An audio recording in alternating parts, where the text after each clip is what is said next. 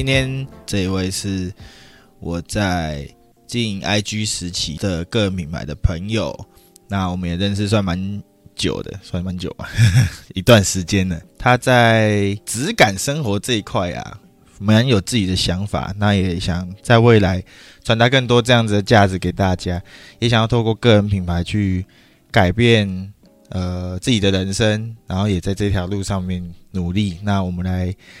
听听他的经历吧。我们欢迎 Nancy。嗨，我是 Nancy。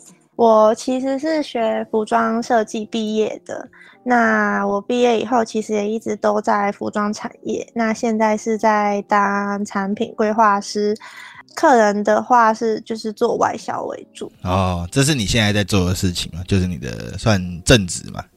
对，正职工作就是也是有关于服装的，但是比较偏于贸易跟工厂端代工为主，设计的话是为辅。不过这个应该是公司的产业类别啦，就可能跟你自己、嗯、呃在做的事情有点不一样。那你现在有经营一个 IG 账号啊？你可以跟大家介绍一下。我的账号是 Nancy Beauty Life，那主要是在讲质感生活，还有服装穿搭，那中间会掺杂一些关于自我成长，就是我的一些生活的呃心法或者是一些感想的部分。我会想。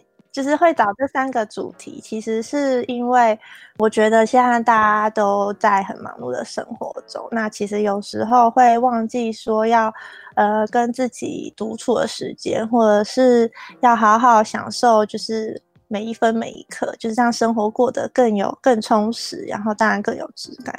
那服装的部分是因为这是我的专长，但是我觉得。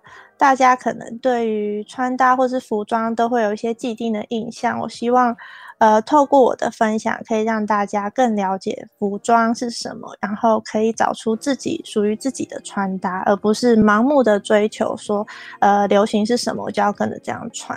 这是我很想要分享给大家的一个观念跟想法，就是才会开始经营这个自媒体。所以主要还是，比如说从。穿搭的部分去开始分享，是这样吗？嗯，对，因为我觉得穿搭是大家可能比较呃容易去接受或者去有兴趣的一个主题。那我之后还是会想要分享更多比较专业的一些知识，就是结合穿搭的部分。哦，比较专业的知识可以稍微透露一下吗？嗯透露一下，可能就是第一个是版型吧，因为大家都会说哦，这版型好，版型不好，但是究竟怎样才是好，怎样才是不好，或者是有时候我们会买衣服，其实会欠缺注意一些小细节，可能是好像说洗标的一些专业知识，或者是你面料的材质要怎么选，这部分我觉得。呃，网络上可能比较没有这么多人在统整这些资讯。我们平常在穿衣服的时候，其实也没有太看版型，因为大部分都是看尺寸为主，嗯、然后可能也是去试衣间去试了之后，才会知道自己适不适合这个衣服。对，其实我觉得版型的话，确实你试穿以后，你会知道这个东西好不好，但是你可能很难从网络上或是。从别人介绍口中知道说，哎，这个版型到底好或不好？所以版型这个东西其实是一件很很深奥的学问吧。就是好的版型，真的你穿起来就是会非常的好看，但是你不好的版型穿起来就是可能你原本的身材很好，什么瞬间就会变得。看起来就比例不对啊，或者是显胖啊之类的，所以其实版型是个是在成衣里面是件很重要的事情。这等于是整个产业的核心，应该算这样。对，因为毕竟它是它是贴在那个人体身上的，所以它会从人体那边去做版型上面的设计，应该是这样讲。嗯嗯嗯嗯，没错。那虽然说从穿搭出发，但是质感的生活应该不不限于在穿搭而已吧？对不对？哦，对对对，不限于，只是这个可能是一个拆呃拉出来一个比较大的项目，毕竟因为这个有关，可能可以跟我的专业做结合。嗯、那质感生活的部分，呃，我未来会想要再加入一些，可能我怎么把我的生活变得更有质感，或是我如何。在我空闲的时间，然后充实我的生活，就是好好体验生活这个部分，分享我去怎么去体验不同的生活细节吧。哎，那听起来这样子的话，我蛮好奇你为什么会想要做就是个人品牌或是自媒体这一块？其实我一开始接触到个人品牌，是因为佐伊，就是我上买他的一个线上课程。那我会想要做的原因是，嗯，其实我蛮想要分享，就是有关于我自己的一些见解跟想法，然后分享一些我觉得有价值的内容。那进一步我可以改变一些人，或是让别人变更好。就是你也对你的人生有 有一些 想要改变的地方啦，应该是这样。对对对对对，就是改变他人之余，同时也改变我自己。嗯，就是类似一个成长的，一起成长的一个小地方吧。那你当初为什么会去上那个，嗯、就是会去买那堂课程？因为我想要改变我的生活，我不想要被办公室给绑架。哦，所以你有你向往的生活形态是这样吗？对对对，我就是应该说佐伊的生活形态是我很向往的。就是可以很开心的，然后不受地点拘束的一个上班形式。那同时最重要的是，我还是可以活下去。就是刚好有一个契机，让你发现了，哎，这一个人的生活样貌是我呃向往的，然后所以你才来去买那堂课程。因为其实有很很多人之前都有讲过，就是说，如果你呃，不知道你人生要往哪里走的话，那就找一个你最向往的那一个人去学习他的生活模式，或者是学习他的做事态度。嗯，然后这样子你就可以可能慢慢朝着你可能想要的生活去前进。这样子，对，就是很简单，但是也很明确。这样子的话，你经营了半年嘛，对不对？应该说你经营的这半年，你会。鼓励你的身边的朋友也要一起去把自己的个人品牌做起来吗？嗯，其实我我会耶，因为我觉得他经就是经营个人品牌，他除了就是你可以认识更多人之外，其实你可以一直持续的让自己一直在进步。就是因为我们要分享内容嘛，那你势必一定会要有输入。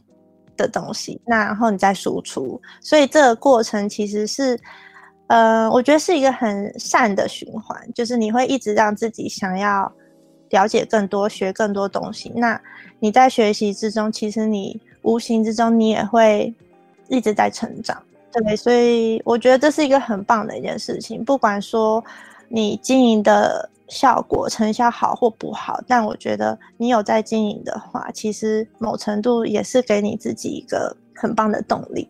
呃，人家说，呃，最好的学习就是不断的输入，然后不断的输出嘛。这也是我非常认同的一件事。因为我们今天在这边做这一档这一档节目，其实也是希望，因为我身边有蛮多做这样子的人，那我又希望说邀请他们上节目，然后。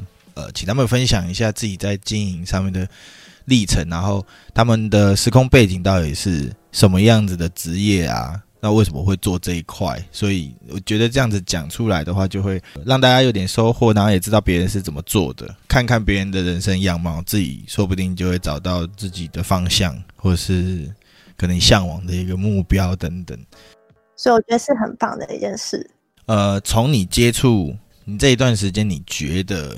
什么是个人品牌？什么是个人品牌啊？我觉得其实，其实个人品牌就是展现你这个人的，不管是理念、想法，其实就是让大家更认识你这个人，然后从你这个人身上可以学习到新的一些东西，但是我觉得最重要的是，呃，要很真诚，然后要建立就是人与人之间的信任感这件事情，还最重要的一件事情。嗯，所以你认为个人品牌就是把自己的想要讲的或者是想要提供的价值展现出来？对，我正在努力中。哎、欸，你你这样子，那个粉丝数其实也蛮蛮快，就一千呢。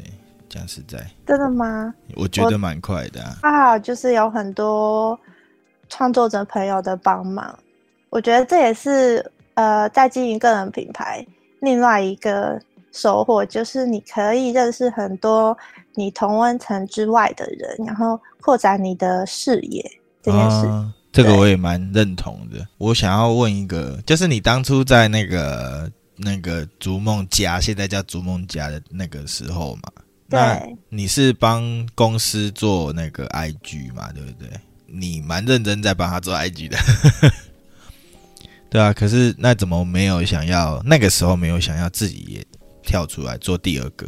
是而是可能后面也才自己出来做，是有什么东西卡住吗？还是应该是说，我觉得在经营逐梦家的时候，算是呃等于把我之前所学的。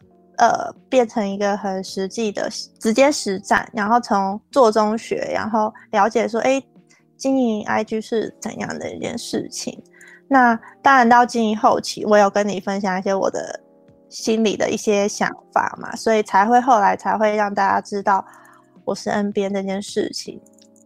所以有点像磨刀，有点像一个尝试就对了。对对对，就是。因为我不是，我不知道结果会怎样，所以某程度它也算是我一个测试的账号。但我很认真，我我真的是付出我的真心在经营。只是我为什么是到下半年才开始？是因为我在这之中，我其实一直在嗯、呃、问自己，说我到底想要分享的东西是什么？嗯，对，我是在自我摸索和探索跟整理。整理吧，对，那所以后来才有分了三个项目嘛，三大项。那这三大项其实是可以 mix 在一起的，然后才开始决心在好好认真经营我自己的个人品牌。所以中间前面是我自己的摸索期。像我们，比如说像你上的课程啊，应该常常跟你讲说要在做。这个个人品牌或者是自媒体前，要先找到所谓的利基市场。那你对于这一块的看法是什么？或者是你是怎么找的？我是怎么找的？因为呃，我其实之前有看有，我不知道你知不知道有一本书叫《Why》，就是你要找到你人生中的 Why。有啊，那是我的圣经。对，然后 因为刚好就是我身边有朋友，他可以。当我的这个导师，就是帮我寻找 Why 这个导师。哦、那呃，我就在分享以后，然后哎，找到说，其实我的 Why 是什么？我更加知道说，我做这个自媒体，我可以我的中心价值是什么？然后我真的想要传达的想法是什么？所以我因为有了这一个。嗯，探索的过程，所以我才更加笃定说，哦，对，我要朝着这个方向。不然在那之前，我可能想分享的东西很多，但没有办法去聚焦在一个可能我的利基市场上面。所以这样子来讲，你算是蛮早期就已经先就是你反思或整理你自己的，因为我其实蛮多呃创作者。我们也不要讲说是抄袭啦，嗯、就是现在蛮多个人品牌的账号，不管是 IG 啊、YouTube 啊，嗯、还是各种平台，你就会看到有类似的内容，嗯、对，嗯，然后的出就是出现，他们可能就会变成一种懒人包的形式，或者是说，可能他上了什么课程，那上了那个课程之后，他就去教那一个课程的事情，嗯，然后对，这个是一个问题，所以。嗯你是你觉得说在做个人品牌这一块的时候，是要针对一个我喜呃我可能呃我喜欢的主题去做，还是你觉得要先找到你自己是谁，或者是你的核心，或者是你的一些理念价值，也就是找到所谓的你的 why 在哪里，是这样吗？嗯，你比较认同哪一种？我觉得。我两个其实我都认同，啊、但是毕竟每个人的 why 其实不一定这么好找，而且每个时期的你的 why 可能都会不一样。嗯。如果当然你有找到你的 why，我觉得从你 why 做起会比较好，真心热爱的事情，或者是你真的想要传达的价值。那如果你找不到找不到你的 why 的话，那其实从你现在最热衷的事情开始做分享，我觉得也是 OK 的。毕竟你至少有热情在这边。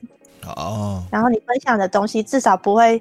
变成好像我就从网络上 copy 一个东西下来，就变成我自己的东西，变成像懒人包的形式。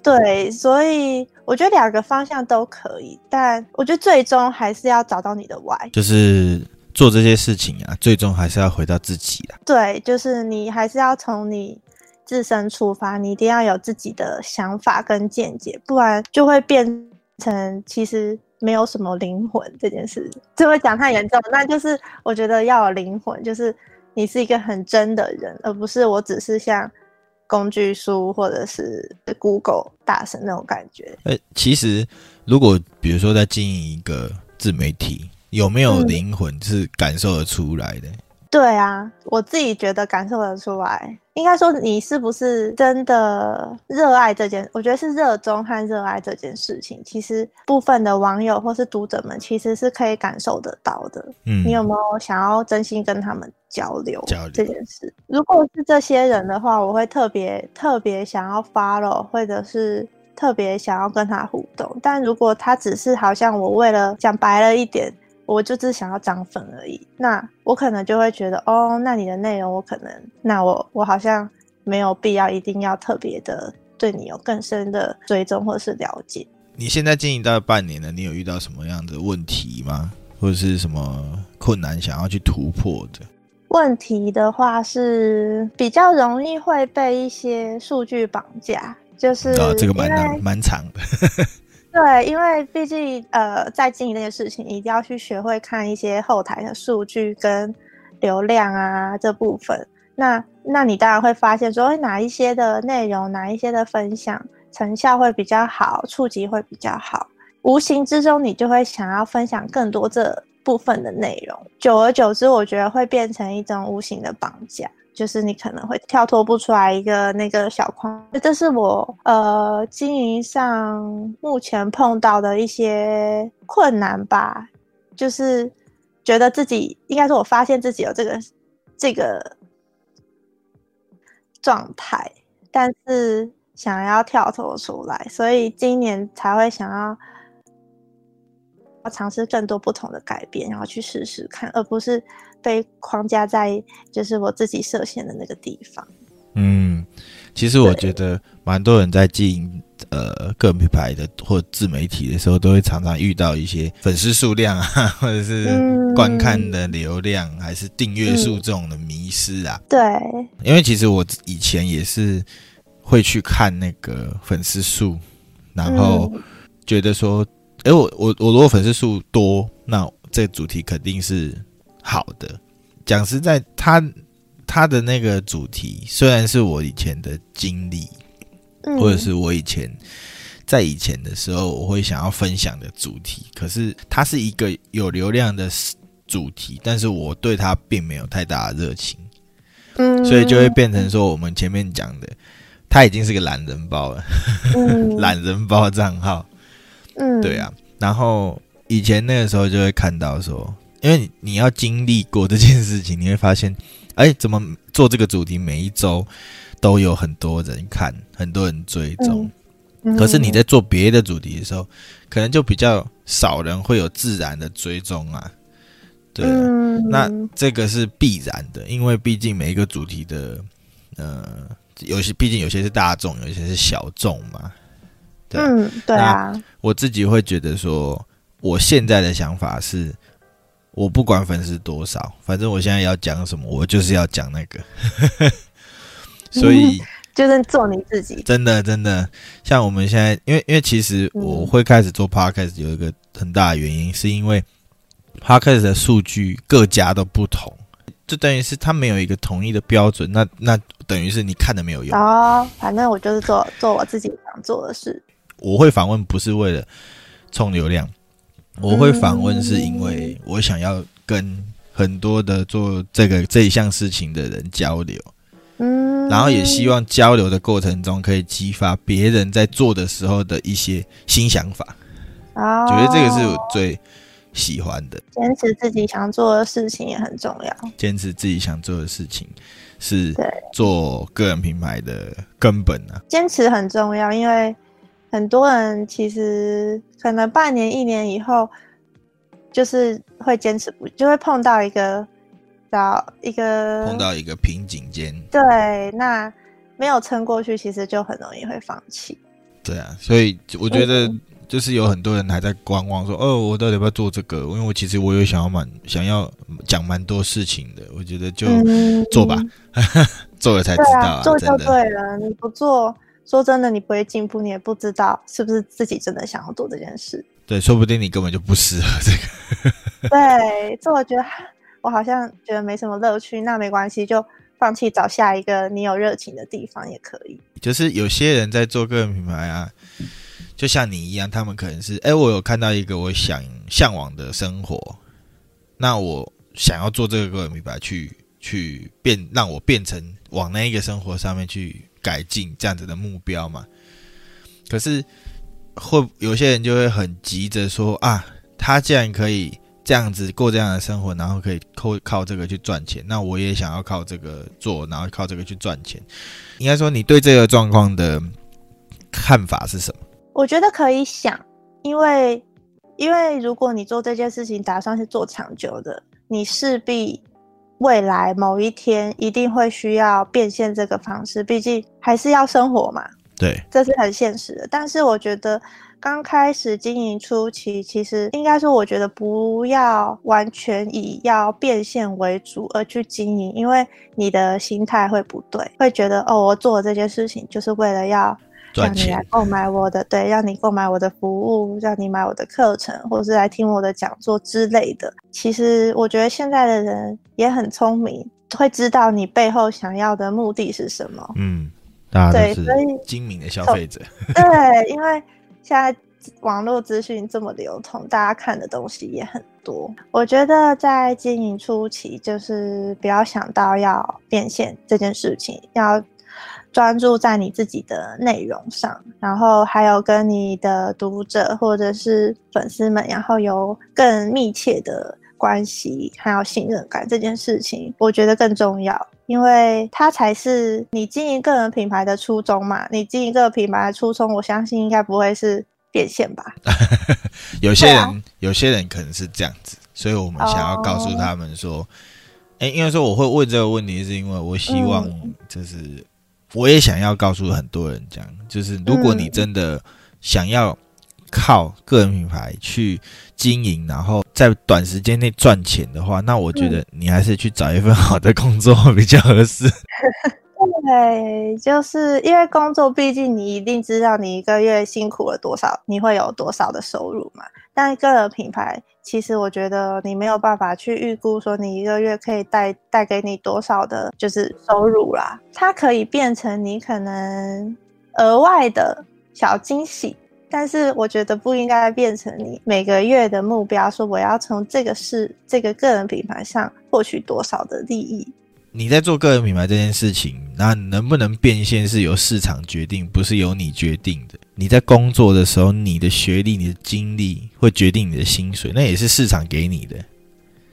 市场会决定你的收入大概会多少，那你自己去累积了多少经历、多少专业，然后让这个市场决定你的薪资会多少嘛？对啊，那做个人品牌，其实我认为也是这样子的概念。不过在初期。你还没有名气，没有流量，你没有把你没有在某一个你想要发生的的一个位置站稳那个脚步的时候，那个市场是会告诉你，你还没有那个身价呢，这样子的感觉。所以，如果急于想要赚钱的，透过个人品牌赚钱的人，我觉得，那你可能要想想，你是不是真的要把这个东西当做你的主力？就像有些人想要创业。那其实他他比如说哦，我现在工作好辛苦，我想要自己创业当老板。可是实际上他不一定适合，因为他没有一个热情。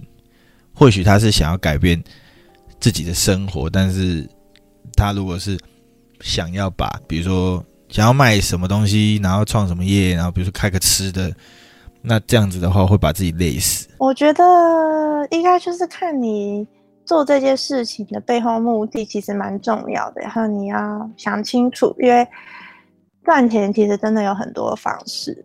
做真的，做个人品牌不一定是你唯一的选择，但是如果你要做的话，我觉得你可能就是要做好一些心理准备，因为它不是一个你可以百分之百如你预期朝着那个道路或者发展的一个事情，它其实某程度是。需要坚持跟努力，然后说实话，而且他还需要你投资很多的心心力、时间，嗯、或者是甚至要投入金钱，这都有可能。对，所以它是一个呃长期抗争的事业啊。对它。不会短期就开花结果。你后面针对个人品牌的部分，你有什么样子的新的规划吗？新的规划有哎、欸，就是今年的话，只有一个平台在 IG 嘛。那我之后会想要把我的现在的内容分享到可能部落格上面。就是再多一个部落格的部分，就是增加自己的平台，就是更多人的曝光方式啊。目前规划是这样，那当然就是我也希望说，今年可以透过个人品牌，可以有一些新的机会，可能是合作案啊，或者是接案。那这个部分我还在规划中，就是慢慢就会有人去，可能会希望有相关的呃。